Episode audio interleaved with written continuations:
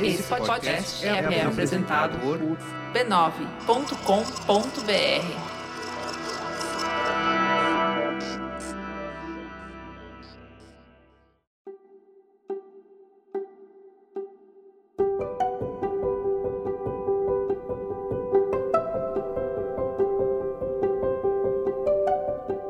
Bem-vinda, bem-vindo ao Autoconsciente. Enfim, um podcast que entende você, para você se entender melhor. Eu sou Regina Gianetti, instrutora, praticante de mindfulness, em essência alguém como você, apenas um ser humano em busca de felicidade e paz interior. Eu faço esse podcast para compartilhar reflexões e ações para uma vida com mais autoconsciência, que é a base do crescimento pessoal, das transformações, das viradas que damos nas nossas vidas. A minha intenção é que ao terminar um episódio, você se sinta melhor do que quando ele começou. Tem mais um episódio com a participação desta que vos fala, viu? Para você escutar nos próximos dias. Tá no ar, ou está entrando no ar o bate-papo sobre mindfulness no mundo do trabalho, para o podcast Rádio Peão da revista Você S.A. Eu participei e ficou muito show esse papo, viu? Procura lá no feed do podcast Rádio Peão. Todos os dias tem alguém conhecendo o autoconsciente. E se você é novo por aqui, eu te convido a escutar o episódio zero, em que eu apresento o projeto desse podcast. O autoconsciente é serial. Os episódios têm uma sequência em que os temas vão se aprofundando. Tem ouvinte que faz maratona, escuta um episódio atrás do outro que nem um seriado do Netflix. Ok, viu? Mate a sua curiosidade mas depois comece a escutar de novo, com um intervalo maior entre os episódios e coloque em ação, tá? Alguma ideia que o episódio lhe deu. O autoconsciente é quase que uma terapia. Eu te convido também a me acompanhar no Instagram, onde eu interajo com os ouvintes e posto referências dos episódios, para você ir ainda mais fundo. Me encontre como regina.gianete ou como você mais centrado. E se gostar do que vai ouvir aqui, Compartilha com os amigos, nas redes sociais e nos grupos do WhatsApp. O que faz bem para você pode fazer para muito mais gente.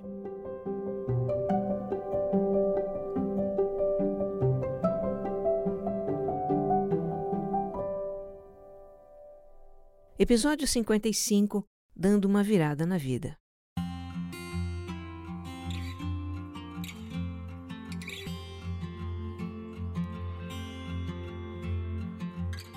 Nos primeiros episódios de 2020, a gente está falando de mudanças, de quebrar padrões, de se expandir.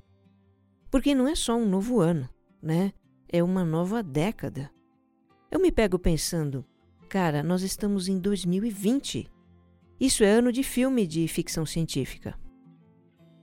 Então, dando continuidade a essa vibe de mudança, que é o que muitos de nós estamos querendo para a nossa vida, para a humanidade, para o planeta, Vamos falar de viradas, da atitude de romper com algo que não está funcionando na nossa vida, que não está legal, de tomar uma ação radical, de mudar de direção. Eu recebi pelo Instagram muitas histórias de viradas em todas as áreas da vida: saúde, carreira, finanças, relacionamento afetivo, estilo de vida, de comportamento. Foi até difícil escolher, mas foi preciso escolher. Senão esse episódio ia virar uma novela. E tirando uma ou outra que veio privadamente para mim, todo o restante dessas histórias está disponível para você no meu post O Assunto É Uma Virada que Dei na Minha Vida. Vai lá e se inspira. Conheça pessoas como você, com problemas e situações como as suas, e saiba como elas fizeram a sua virada. Inspirar você é a minha intenção neste episódio. Eu não vou falar de método, não vou citar livro, não vou teorizar. Eu vou é contar histórias de pessoas que deram uma virada na vida, mesmo sentindo medo, mesmo no sufoco, na doença, na dor. Elas se deram a chance de uma virada e hoje estão num lugar melhor.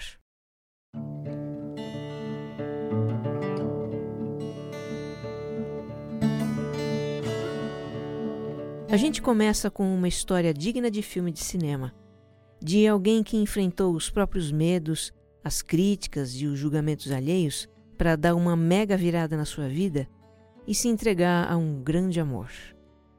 E é uma história que começa quando a Ana Maria, goiana de Mineiros, tinha 15 anos. Na época ela morava ao lado de uma agência bancária e, certa vez, chegando em casa, ela cruzou com um homem que vinha vindo ao banco de moto, vestido com um uniforme de futebol. E ele passou por ali várias outras vezes, a caminho do seu futebol ou da agência bancária. E a Ana começou a ficar gamada por ele. Um cara mais velho, de pernas bonitas e olhos claros, um jeitão compenetrado e tímido. Ela ficava esperando ele passar na rua e o seu coração disparava quando ele aparecia. Certa vez eles até se cumprimentaram, mas não passou disso, nunca deu em nada. Aí ela começou a namorar um rapaz, ficou grávida dele e os dois resolveram se casar. Chega o dia de conhecer a família do noivo e a Ana dá de cara com o homem da moto. Gente, ele era simplesmente tio do futuro marido.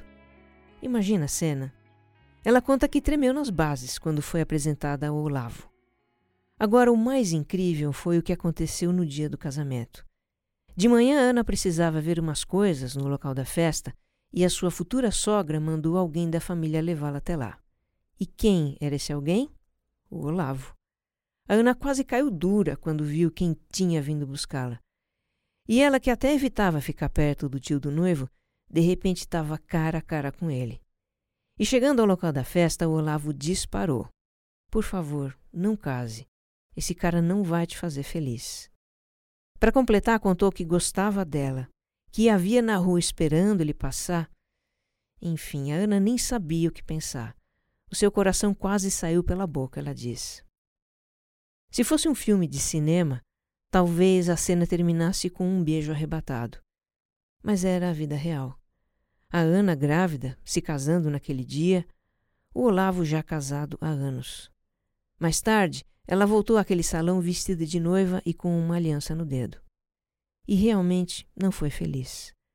O marido não estava pronto para a vida de casado e dava muitos desgostos para ela. Do Olavo, ela mantinha distância.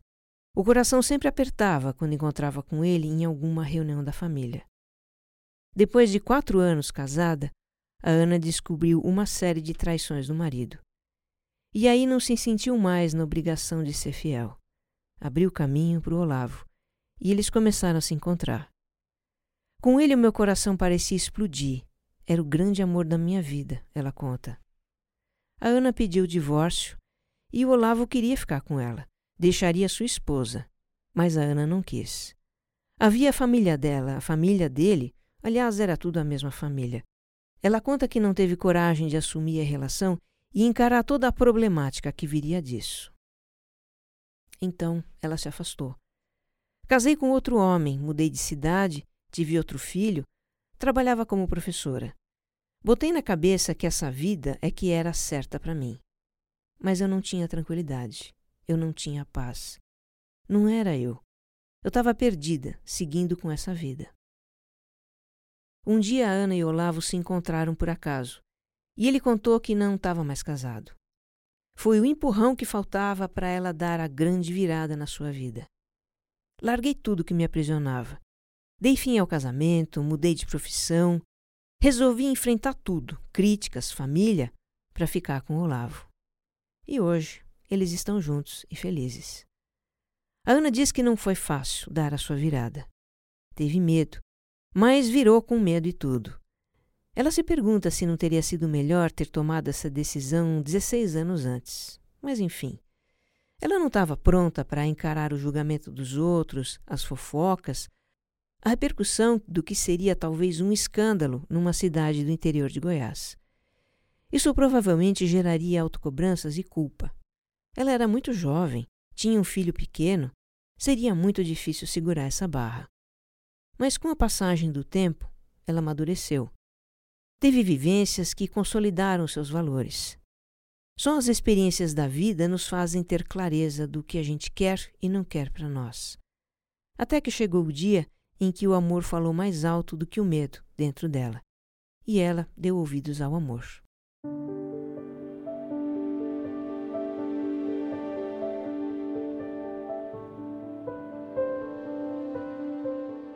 Tem outra pessoa aqui que deu uma virada na vida para viver um amor. Mas dessa vez não foi amor pelo outro, foi amor por si mesma. É uma chará minha, Regina, de São Paulo. Ela idealizava um casamento perfeito, como no filme A Lagoa Azul, que assistiu quando era moça. Mas os seus relacionamentos foram desastrosos. No primeiro, ela saiu de casa aos 24 anos, contrariando toda a família, para ir morar com um homem 15 anos mais velho. Gostaria de ter casado de noiva na igreja, mas ele, que era separado, não queria nem ouvir falar de matrimônio. E ela cedeu. Usou a aliança sozinha porque ele nunca usou. E cedeu em muitas outras coisas também. Foram oito anos de um relacionamento opressor e abusivo, em que ela apanhou quatro vezes e nunca denunciou. Conta que sua autoestima era tão baixa que achava que merecia passar por aquilo tudo. Depois de uma gravidez de risco, que o companheiro não aceitou, a Regina teve um menino. E quando olhou para o rostinho dele, sentiu que não poderia continuar daquele jeito. Quatro meses depois, ela saiu do relacionamento para sempre. O tempo passou e ela se casou de novo, e dessa vez teve igreja, vestido de noiva, festa e viagem. Mas o relacionamento durou nove meses. A Regina conta que o segundo marido a rejeitou o tempo todo, como o anterior fazia. A única diferença é que esse não agredia. Pela segunda vez, ela sofria com uma rejeição e resolveu frequentar o grupo Mulheres que Amam Demais, que também é conhecido como MADA. O MADA acolhe e apoia mulheres que têm dependência emocional de um parceiro ou parceira e muitas vezes se envolvem em relacionamentos destrutivos, se anulam, sofrem abusos e violência. Ela se desintoxicou de anos de agressões verbais que a colocavam para baixo e ficou sete anos sem ter ninguém. Quando a Regina se achava pronta para um novo relacionamento, apareceu alguém e ela se envolveu de novo mas também não foi longe. Ela descobriu que era traída. Mais uma decepção. Mais um relacionamento sem respeito, sem bem-querer verdadeiro, sem partilha. A Regina disse: chega. Daí em diante ela conta: em vez de procurar o amor fora de mim, em outra pessoa, eu comecei a procurar em mim.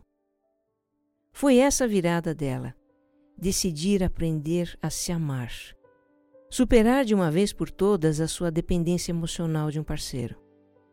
Passei a vida ouvindo frases como: Você vai achar a tampa da sua panela. Toda laranja tem duas metades. Hoje eu entendo que não preciso de ninguém para me completar. Não preciso do outro para ser eu mesma. Pois é. Algumas mulheres, e isso acontece com homens também, se submetem a um relacionamento abusivo com agressões verbais ou físicas, dominação, manipulação, desrespeito. E por quê? Porque não puderam desenvolver amor próprio, autorrespeito, autovalorização.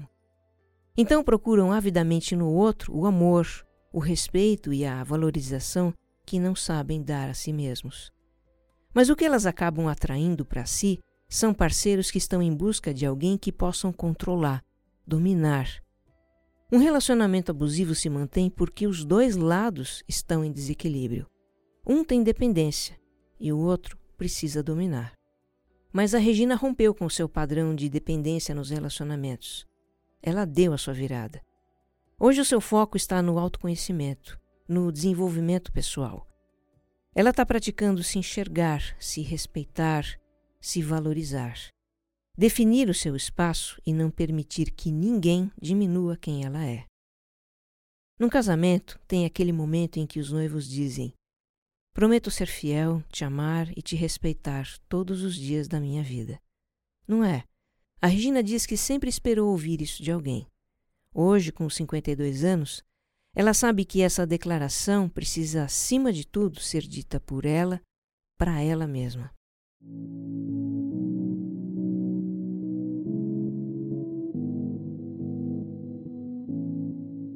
Uma virada que muita gente dá é na vida profissional.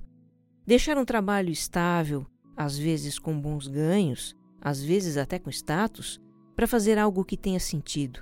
Viver mais de acordo com os próprios valores. Eu conto agora a história do Jefferson, do Rio de Janeiro. Ele deu uma virada dessas, mas foi muito testado. Precisou ter muita perseverança e paciência para chegar onde queria. O Jefferson trabalhava como técnico numa companhia de energia. E nessa função ele tinha que desfazer ligações clandestinas, os chamados gatos, e aplicar multas nos moradores. Dá para imaginar como ele era recebido nos lugares onde ia fazer esse trabalho, não é? Às vezes ele se sentia ameaçado, em outras também se sentia mal por desligar a energia de uma família que não tinha condições de pagar a conta. Tinha dias em que levantava da cama chorando por ter que fazer aquela função. Chegou um momento em que o Jefferson decidiu deixar o emprego para se tornar professor de história. E quando ele comunicou isso à família, foi o ó. Choveram críticas. Onde já se viu deixar um emprego estável com um salário desses para voltar a estudar e ainda mais história, que não dava dinheiro? Era o que a família dizia. E mesmo embaixo de críticas, ele foi em frente. Estudou e passou no vestibular de uma universidade pública. Mas o clima ficou tão pesado que ele acabou saindo de casa. O Jefferson não havia planejado deixar a casa da família. Aconteceu. Ele tinha um dinheirinho guardado e foi morar numa república de estudantes para economizar. Foram anos dando nó em pingo d'água para se sustentar, fazendo bicos, estágio, até finalmente pegar o diploma. Hoje ele é professor de história numa boa escola. O salário é menor do que o de técnico de energia, mas ele está feliz ensinando crianças. Parece o fim da história, né? Mas ainda não acabou.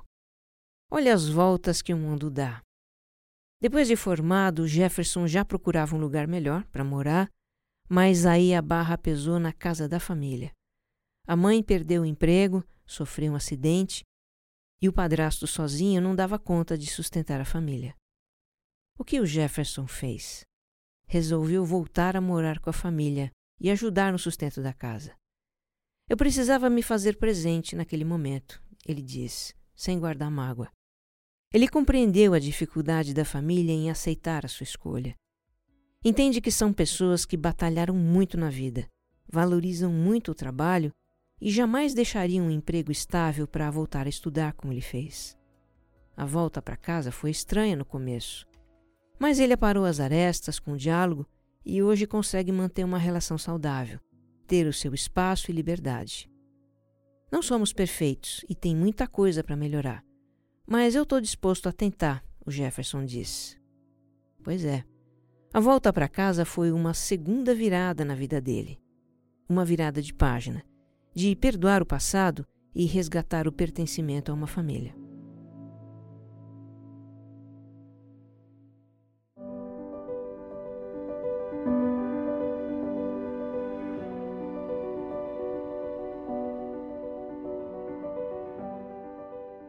A virada da Juliana de São Paulo foi no relacionamento com ela mesma.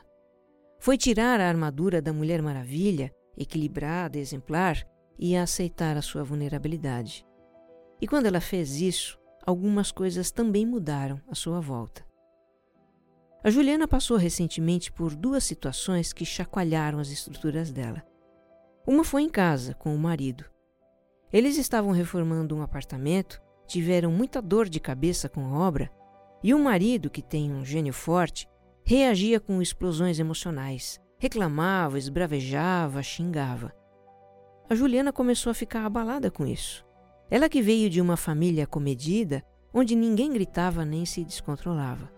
Quando ela via no celular uma ligação do marido ou de alguém da obra, o coração dela até acelerava e ela começava a tremer. Um dia a reforma acabou e ela achou que tudo iria voltar ao normal. Mas aí começaram a surgir problemas no trabalho. A Juliana havia sido promovida a gerente há pouco tempo, tinha novas responsabilidades e metas para atingir, e isso naturalmente gerava um certo estresse. Mas para completar, ela começou a atender um cliente ríspido e grosseiro, com quem tinha muita dificuldade de se relacionar. Quando ele ligava ou só mandava um e-mail, a Juliana sentia um pânico inexplicável. Mas nada disso era perceptível para os outros. Ela diz: meus amigos, familiares e pessoas da empresa me viam como uma mulher exemplar, que conseguia fazer tudo, lidar com todos e não apresentar um segundo de estresse ou desequilíbrio. Por fora, era isso que eu demonstrava, enquanto o meu interior estava sem rumo, devastado e iludido. A Juliana começou a ter muita queda de cabelos e fez exames médicos para descobrir o que era. E o que era? O seu nível de cortisol, que é um dos hormônios do estresse, estava 300% acima do normal. Então ela começou a fazer psicoterapia e a ouvir o autoconsciente, queria se entender melhor. O seu autoconhecimento estava evoluindo, razoavelmente, até que ela chegou no episódio 29, Sem Medo do Medo. E nesse dia caiu uma grande ficha. Foi aí que eu descobri o que causava tanta angústia, tanto sofrimento. Era o medo de assumir que eu tinha medo. Quando eu ouvi esse episódio, eu estava voltando de Campinas para São Paulo. Ouvi três vezes e chorei o caminho todo. Chorei porque finalmente me encontrei foi libertador. Só para contextualizar, nesse episódio eu conto a história do Stephen Hayes, professor doutor em psicologia de uma universidade americana, que conta a sua experiência pessoal com a síndrome do pânico e como aceitar o medo foi o começo da cura dele. A Juliana se identificou completamente com a história dele e compreendeu que ela também poderia aceitar que o medo existe, mas que não precisava ser refém dele. Um dia ela se encheu de coragem e contou tudo para o marido. O mal-estar que sentia com as reações explosivas dele e também no relacionamento com o cliente no trabalho. Contou o que estava acontecendo com ela e ficou resolvido que pediria demissão. Depois foi a vez de abrir o coração para o chefe, e para este, o que a Juliana contou foi um choque. Como assim a Mulher Maravilha, equilibrada e controlada, confessando a sua vulnerabilidade? Bom, a empresa não aceitou a demissão e, em vez disso, propôs um afastamento pelo tempo que ela quisesse. Essa atitude foi uma grata surpresa para Juliana. Foi como que uma retribuição ao seu trabalho dedicado e ao respeito com que ela sempre tratou todo mundo. Outra surpresa foi a mudança do marido. Ele teve total compreensão do momento difícil que a Juliana estava passando e não demonstrou mais aquela face explosiva e rancorosa do seu temperamento. Quando ela voltou ao trabalho, foi recebida com muito carinho por todos. E hoje se sente bem, produtiva, feliz, energizada. Continua sendo uma profissional dedicada, mas agora contando com a ajuda das pessoas, sem a obrigação autoimposta de ser perfeita e inabalável. Uma grande virada no estilo de vida foi o que fez a Soraya, de Recife. Ela criou novos hábitos para dormir melhor e acabou descobrindo que é possível viver num ritmo menos acelerado, com menos estresse e autocobrança. Tudo começou numa época muito intensa na vida da Soraya. Ela resolveu fazer um curso de mestrado e organizar seu casamento, e além disso trabalhar e noivar, tudo isso junto, no mesmo ano. Coisa de louco, né? Ela reconhece. Bom, ela sobreviveu e conta que depois de terminar o mestrado e se casar, já se lançou em busca de uma nova meta. Em vez de curtir uma nova fase de vida, as minhas vitórias, comecei na verdade a me angustiar. E agora? O que é que eu vou fazer? Resolveu então que prestaria exame para a Ordem dos Advogados do Brasil. É um exame rigoroso, precisa estudar muito. Mas aí ela travou. A Soraya se viu com uma ansiedade a mil e começou a ter insônia crônica. Ela conta que à noite a sua fábrica de pensamentos não parava de funcionar, sempre se preocupando, antecipando o que precisava fazer no dia seguinte. Só dormia à base de remédios. Nessa fase, ela descobriu que outras pessoas da família faziam tratamento para ansiedade e insônia também. E chegou a pensar que tinha uma predestinação genética, que teria que tomar remédio pelo resto da vida. Começou um tratamento psiquiátrico também, mas não se adaptou. Se sentia prostrada com os medicamentos.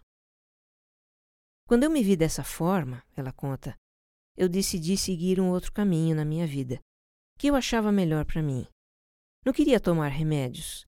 Não queria uma pílula milagrosa, mas construir o meu milagre. A Soraya decidiu que teria hábitos saudáveis para dormir melhor. Se preparar para uma noite de sono, reduzindo o uso do celular, deixando o quarto escuro e fresquinho, que no Recife faz muito calor, e hábitos saudáveis para o dia também. Se afastou de uma pessoa tóxica do trabalho, que sugava sua energia. Começou a fazer meditação. Criou tempo para a leitura e a escrita, coisas de que ela gosta de fazer. Adotou um hobby de montar terrários, que são jardinzinhos em miniatura cultivados dentro de recipientes de vidro. Enfim, ela colocou no seu dia a dia atividades sem compromisso, sem objetivos envolvidos, para fazer por prazer. E isso baixou a bola da autocobrança e da mente superacelerada. Então, o que a gente vê nessa história é mais do que uma virada no estilo de vida. É também uma virada de mindset, de mentalidade. A Soraya se descolou de uma ideia muito difundida hoje de que a gente tem que ter N objetivos ao mesmo tempo, ser super ocupada, super produtiva, super agendada. Com tantas coisas na cabeça, não é à toa que a mente fica acelerada, né? Mente acelerada é um terreno fértil para insônia e ansiedade. A Soraya diz que hoje tem mais noção dos seus limites e prefere não viver uma vida estressante. Ela reviu seus conceitos e tirou o pé do acelerador. E, aliás, revisão de conceitos é o que tem também na história do Isaac, um mineiro que hoje mora em Lisboa, Portugal. Ele, que sempre buscou conquistar as coisas com esforço próprio, se abriu para pedir ajuda e dar a sua virada. Quando a recessão bateu no país, o Isaac perdeu o emprego e ficou numa pior. Precisou morar com uma tia por uns tempos e acabou ficando por lá. Não conseguia mais se manter sozinho, mesmo com o trabalho que havia arrumado numa escola de inglês. Isso me deixava para baixo. Eu queria ter a minha independência e privacidade. Então eu decidi que o Brasil não dava mais para mim e tentei uma seleção para fazer mestrado em Portugal, ele conta. O Isaac foi aprovado em segundo lugar, ficou todo esperançoso com a nova vida que teria e já estava planejando a sua partida. E aí o impensável aconteceu. A escola de inglês em que ele trabalhava pediu falência e ele ficou sem receber salário. Não tinha o dinheiro necessário para se mudar. E aí Bateu o desespero, né? A única saída que parecia ao seu alcance foi fazer uma vaquinha. Colocou um post no Facebook explicando a sua situação e pediu contribuições. O que ele recebeu foi a conta para se mudar para Portugal. O Isaac diz que essa experiência mexeu bastante com ele. Sempre tive orgulho de ir atrás das minhas coisas por conta própria e tive que passar por cima desse orgulho. Ele achava que pedir dinheiro não pegava bem, mas precisou rever esse conceito. E realmente, ele diz, não é um crime pedir ajuda. Pois é, tem situações em que não é possível dar a virada sozinhos. Precisamos de ajuda e não há nada de errado com isso. Pedir uma opinião, uma oportunidade, um dinheiro, não é demérito para ninguém. Eu me identifico muito com a história do Isaac porque eu também já achei que precisava fazer tudo sozinha, com autossuficiência, e precisei de ajuda para dar uma das minhas viradas, uma ajuda do meu pai. Eu resisti a fazer isso por achar que me sentiria incapaz. Mas afinal, o que eu senti foi bem diferente. Foi um sentimento de ser amada e apoiada. E isso foi muito bom.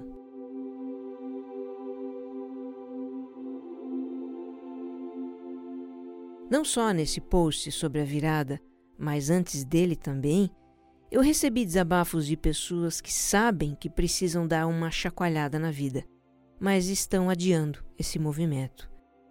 Tem as que se dizem acomodadas numa zona de conforto, tem as que estão num lugar de total desconforto e sofrimento, e dia após dia a virada não acontece.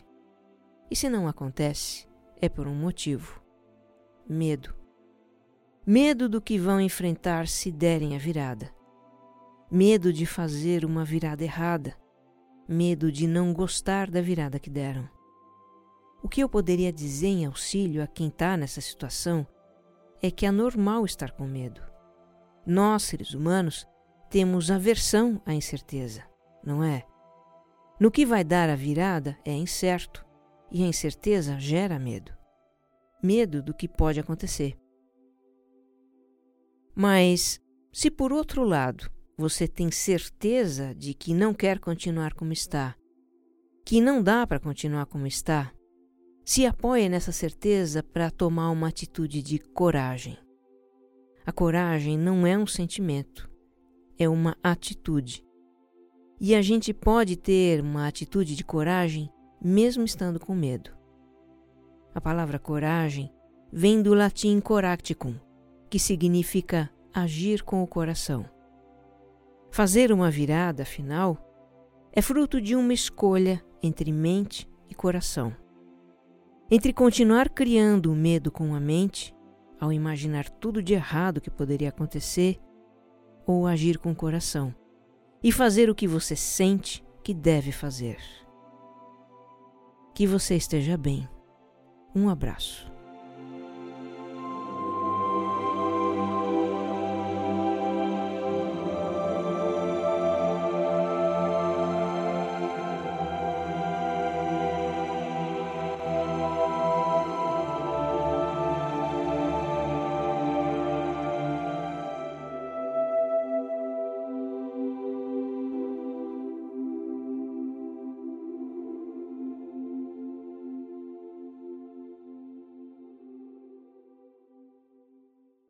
Autoconsciente é um podcast da Rede B9. Roteiro e apresentação de Regina Gianetti. Edição de som, Jéssica Correia. Capas e publicação, AG Barros.